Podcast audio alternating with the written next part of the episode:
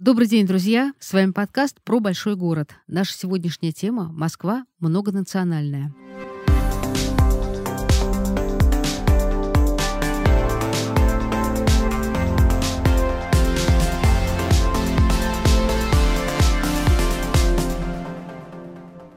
Москва — открытый город. Здесь можно встретить звучание речи на всех языках мира. Об этом нашему подкасту говорил полиглот и известный телеведущий Дмитрий Петров. В нашей столице живут люди из множества городов и стран. А как складывался этот облик города? Когда Москва стала так притягательна для представителей разных народов и стран? Вот об этом мы говорим с Владимиром Фотьевичем Козловым. Он москвовед и автор-составитель книг «Москва гостеприимная» и «Москва многонациональная», а также руководитель Центра краеведения москвоведения и крымоведения Института наследия.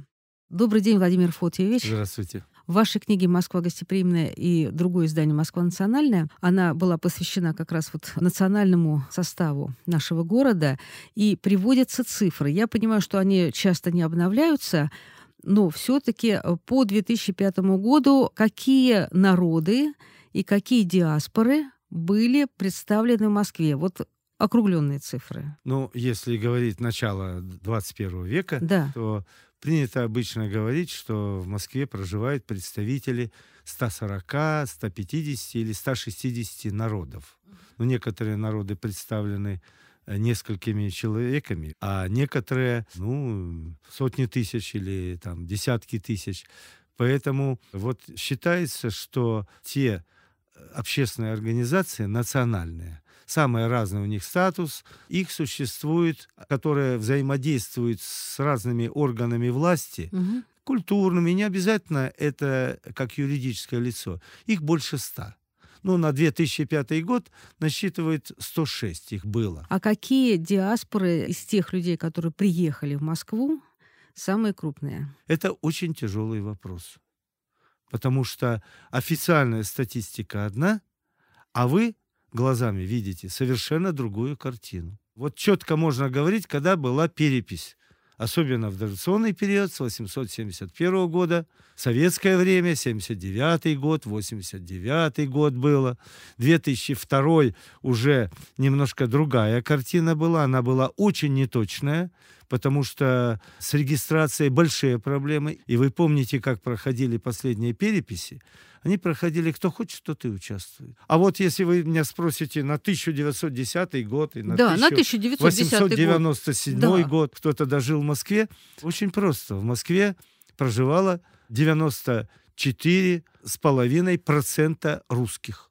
А русские тогда входили, тогда не было украинцев, украинцы — это выдумка уже советской власти, в общем-то, и белорусы. Они считались это русское племя. До революции и вообще не спрашивали, какой ты национальности. А православный, не православный. Православный, все понятно. Это русские, это... Малоросы. Ну, малоросы, белорусы, это грузины, это болгары. Их немного было, но было. Это молдаване, там или румыны, допустим. Ну вот, пожалуй, и все. Угу. А остальные были инославные. Вот так э, Или инородцы. Инославные это тоже христиане. Ну, например, но, армяне. Ну, например, армяне. Например, немцы. Там не немцы, а католики или лютераны. Вот. А когда Москва начала складываться именно как многонациональный город? Ну, Москва была маленькой крепостью на окраине Владимира Суздальского княжества. Суздаль был гораздо больше, чем Москву, достаточно долго. А сегодня это крошечный, в общем-то, исторический городок Владимирской области. И вот во Владимирской области Юрий Долгорукий как раз, как считают, и заложил на месте поселения, заложил маленькую такую крепость. Вот Москва. Первая у нас 1147 год. И когда уже 1156 год, это уже можно считать городок, потому что город был обнесен уже какой-то стеной. И первое, вы спросили, первое, я думаю, первое вообще у нас самое дружеский, скажем так, народ в то время был, это были греки. А почему греки? По вере. Конечно. Кто священники первые? Греки. Монахи? Греки. Кто учил письму? Греки.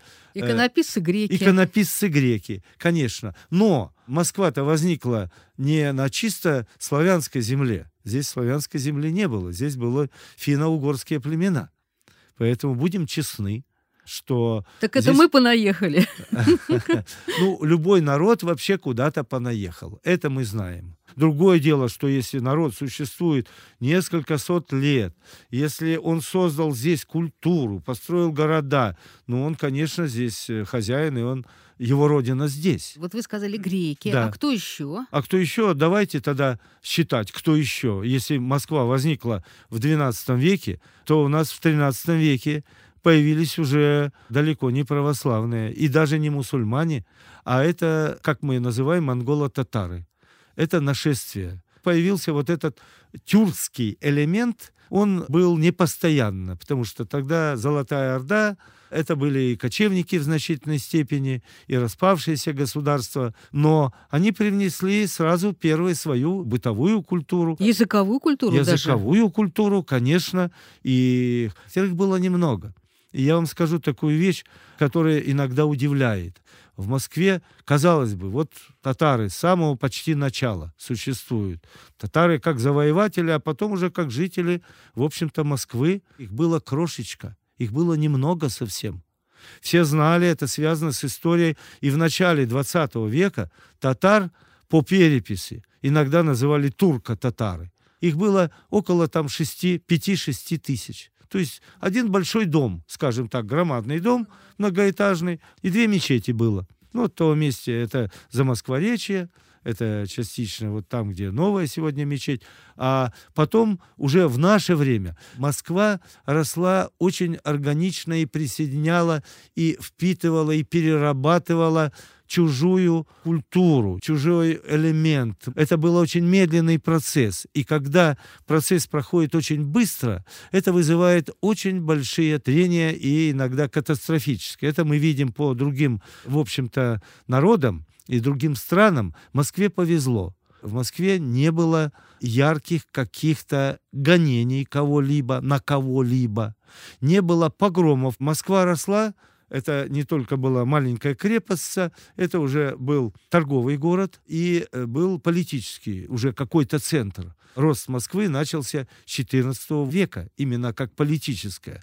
А за этим, конечно, и греки приехали сюда, и нужны были, зачем? Нужны были мастера. Итальянцы. Конечно. Путешествие итальянцев в России. Нет, вот иногда принято говорить, вот в старину люди не пускали, они наказывали, били, они были вообще только русские и так далее. Если человек умнее тебя, искуснее тебя, ловче тебя, то приглашали этих людей. И у нас они строили и Успенский собор, и Архангельский собор, и вообще десятки храмов построили итальянцы. Их было совсем немного. Чеканили монету, кирпич делать стали.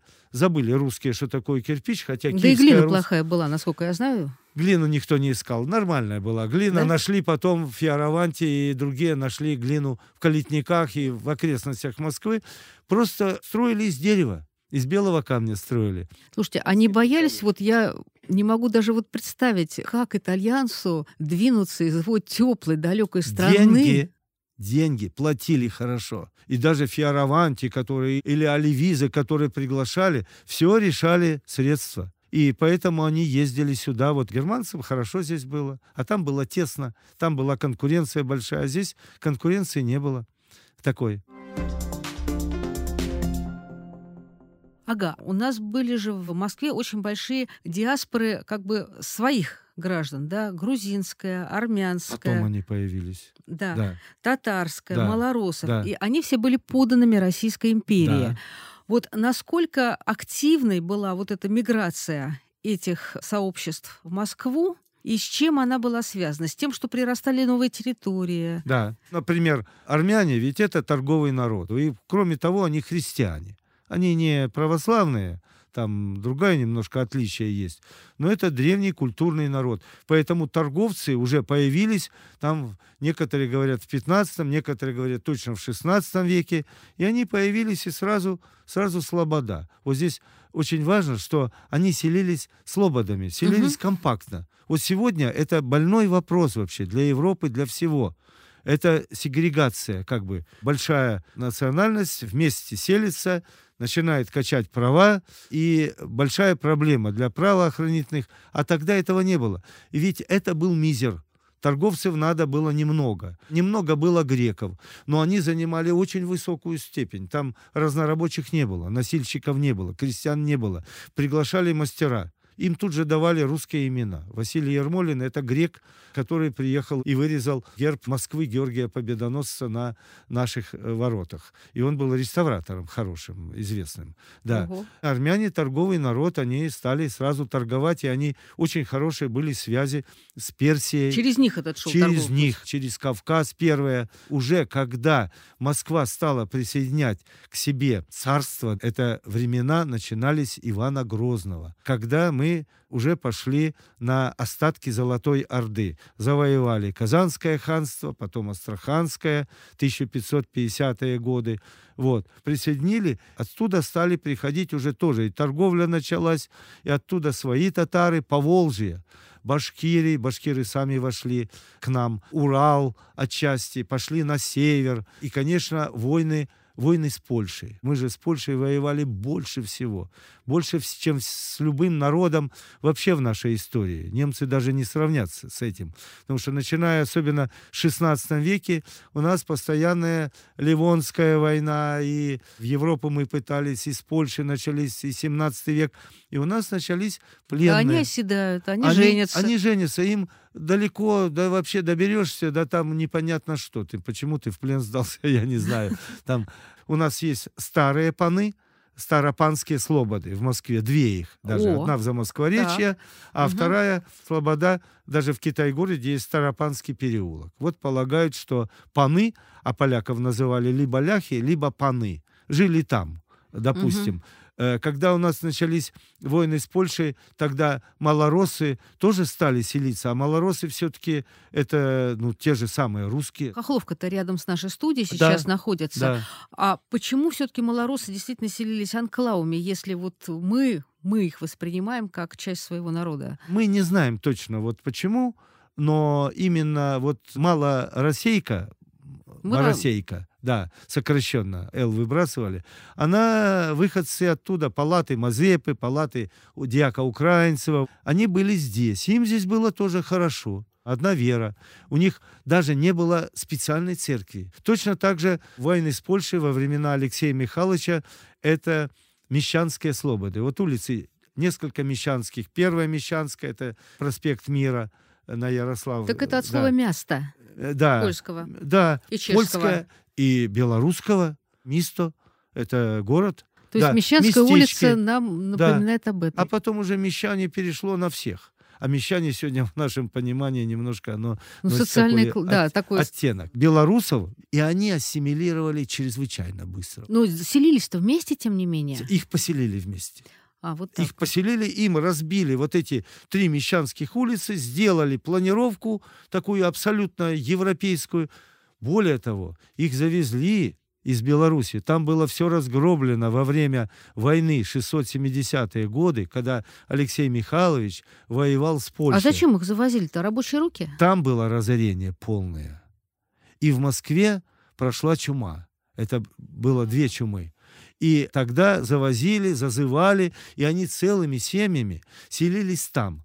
А белорусы — это мастера очень большие. Есть такое понятие «белорусская резь». Вот все иконостасы, самые лучшие иконостасники, мастера, они резали. Они умели резать глубоко, скульптурно, рельефно.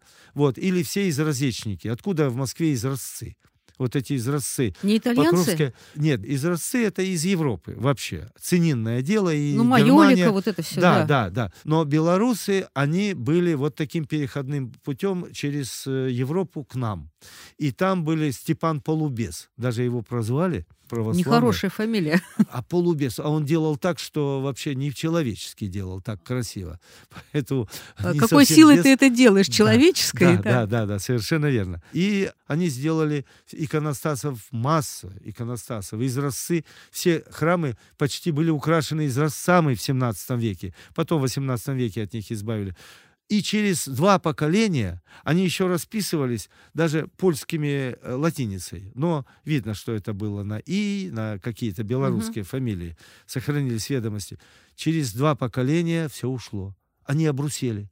И малоросы, и белорусы. Ну и самая большая, самая оригинальная, самая колоритная, это, конечно, немецкая слобода как иностранцы, которые вот настоящие иностранцы начинали осваивать Москву. Вот мы сказали про греков, вы сказали, что открылись торговые пути. Кто первый к нам поехал, кроме братьев армян? Татары. Конечно, угу. те, которые там торговали, все это с Волги началось, персидские купцы, но персидской какой-то здесь диаспоры не было.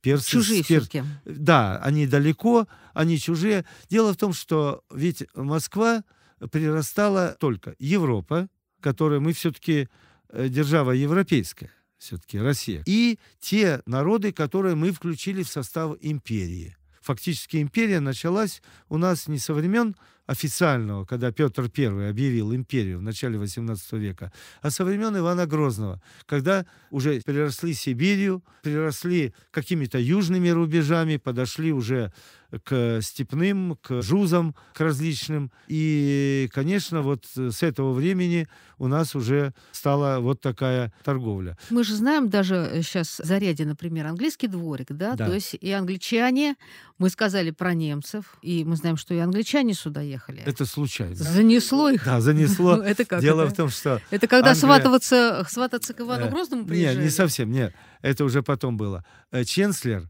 он как раз разведал путь северный путь. Северным путем не ходили. Через северную фактически Двину.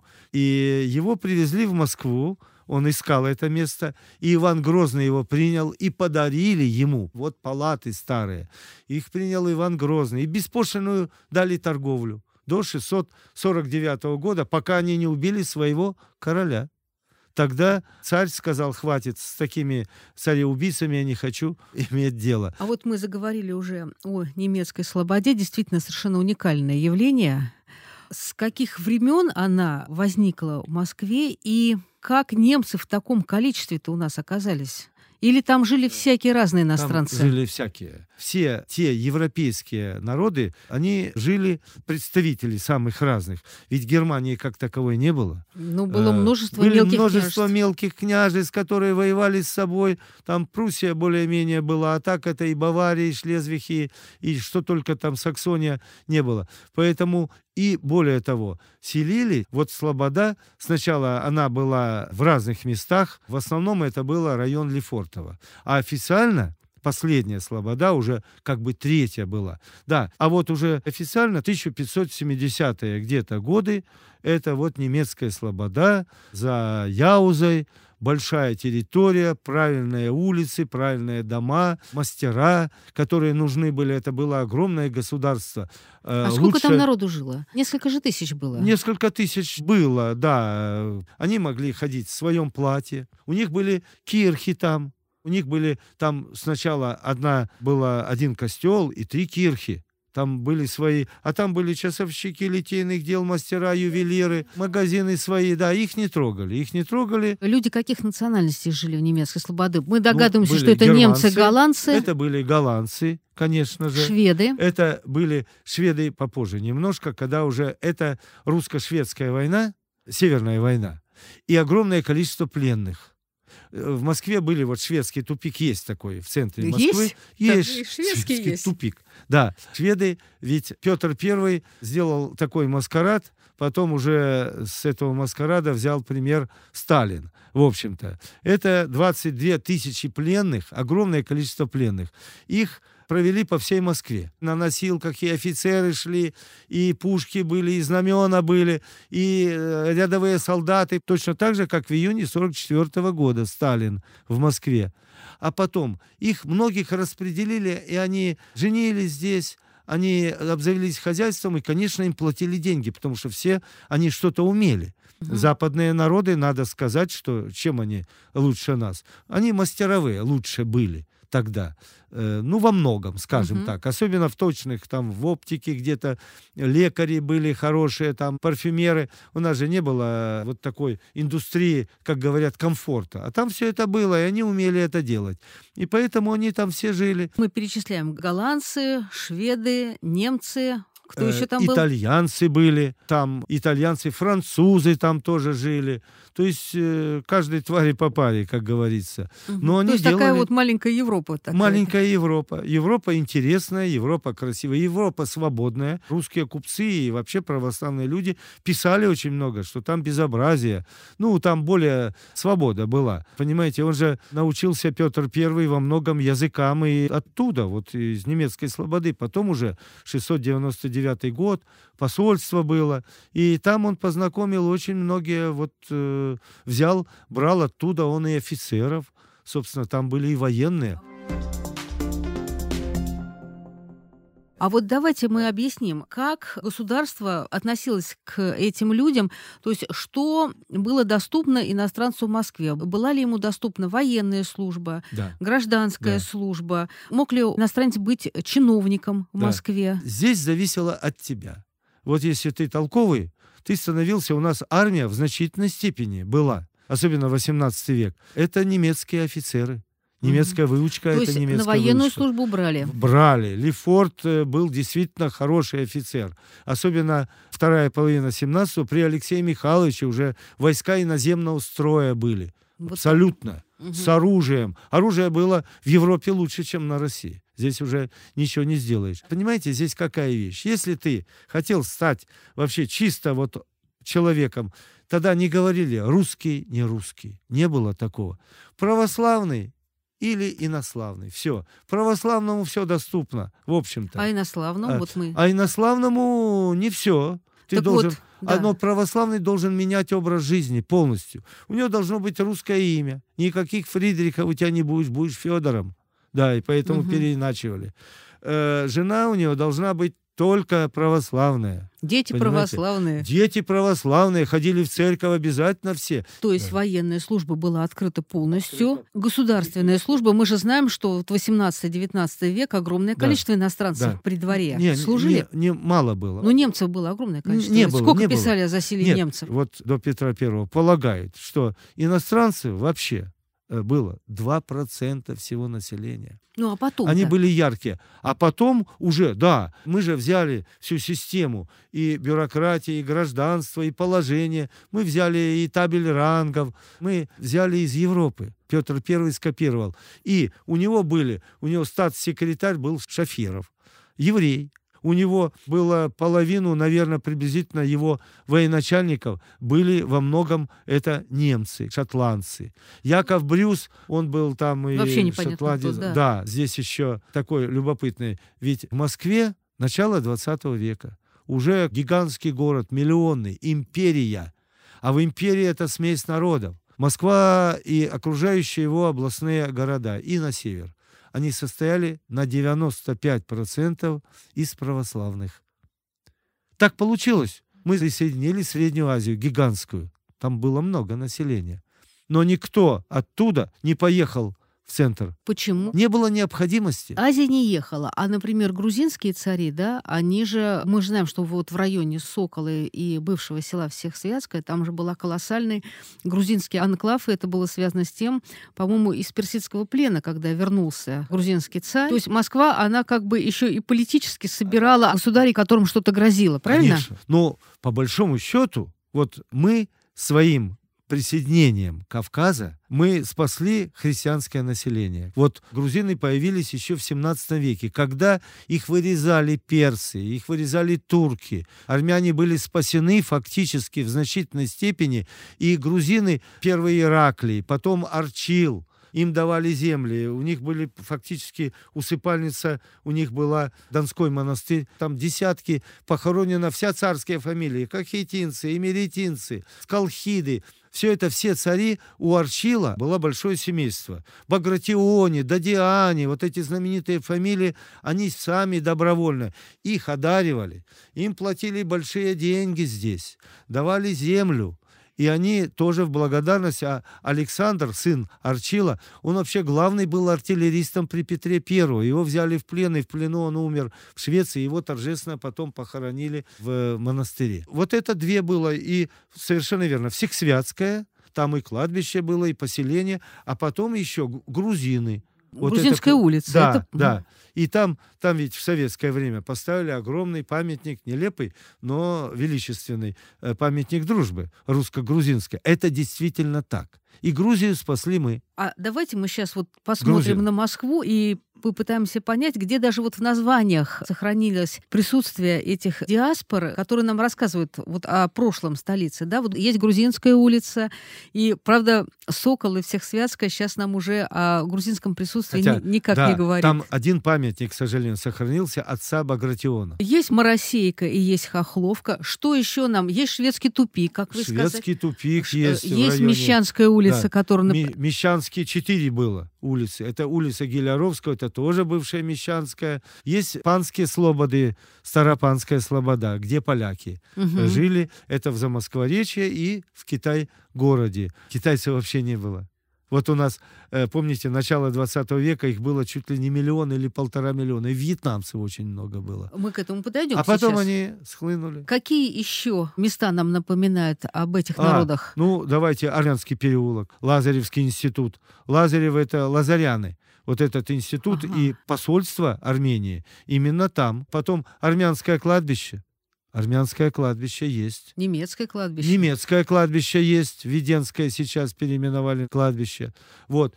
Э, Еврейское кладбище есть. И Караимское кладбище было. На еврейской теме хотелось бы остановиться, ведь Москва действительно один из немногих крупных европейских городов, где, а, не было гетто и не было погромов.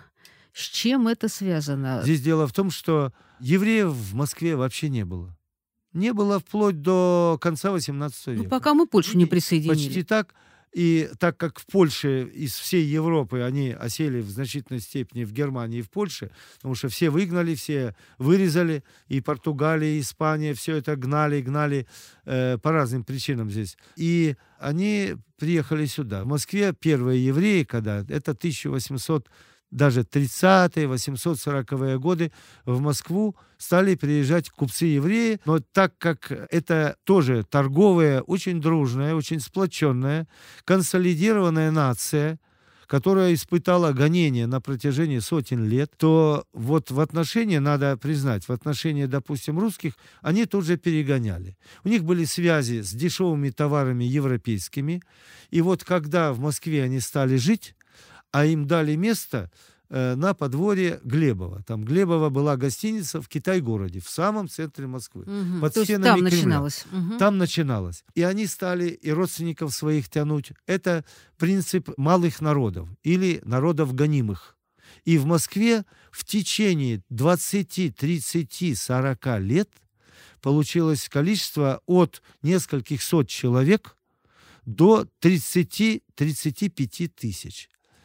И здесь возопили русские Не смогли купцы, конкурировать, да? не смогли конкурировать, а там разная конкуренция была, нечестная, по-разному.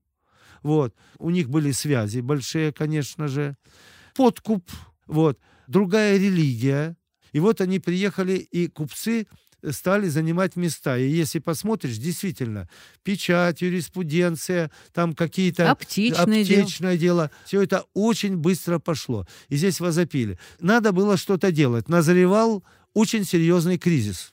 Их взяли, стали выселять. Это было большое недовольство, недовольство А интеллигенции. выселяли куда? И выселяли за пределы Москвы. Дело в том, что черта оседлости была. Да, Да, вот я поэтому спрашивала. оседлости была очень большая. Это больше, чем пол Европы была. Это от Белоруссии до Крыма фактически. И в Китай-городе, в общем-то, там навели, скажем так, порядок. А в Мариной И- роще да. как возникло А э, это сообщество? Случилось вот что. А вот Первая мировая война, 1915 год. Европа, немец захватывает всю Польшу. Иммиграционная волна пошла на Москву. гигантская. на Она пошла на Россию. И они хлынули в Москве. Были целые доходные дома. Я знаю, что лагеря беженцев были. лагеря беженцев здесь. Стало там в 16-17 году было до 80 тысяч евреев в Москве. Не знали, что делать, помогали. И эти люди, которые приезжали, вот вокруг Марьина роща вот тогда организовалась на окраинах. Их селили в Черкизове. В Черкизове селили тут же молитвенный дом. Марьина роща – молитвенный дом. Их очень много было в окрестностях Москвы. Сегодня это Москва, конечно, уже. Мы с вами обошли вниманием Первая, французскую диаспору. Да. Я знаю, что она маленькая была, но очень жутко активная. Да. Сколько их было? Я сейчас не скажу, вот если говорить, самая большая диаспора после русских, после православных, это, конечно, немцы, около 20 тысяч.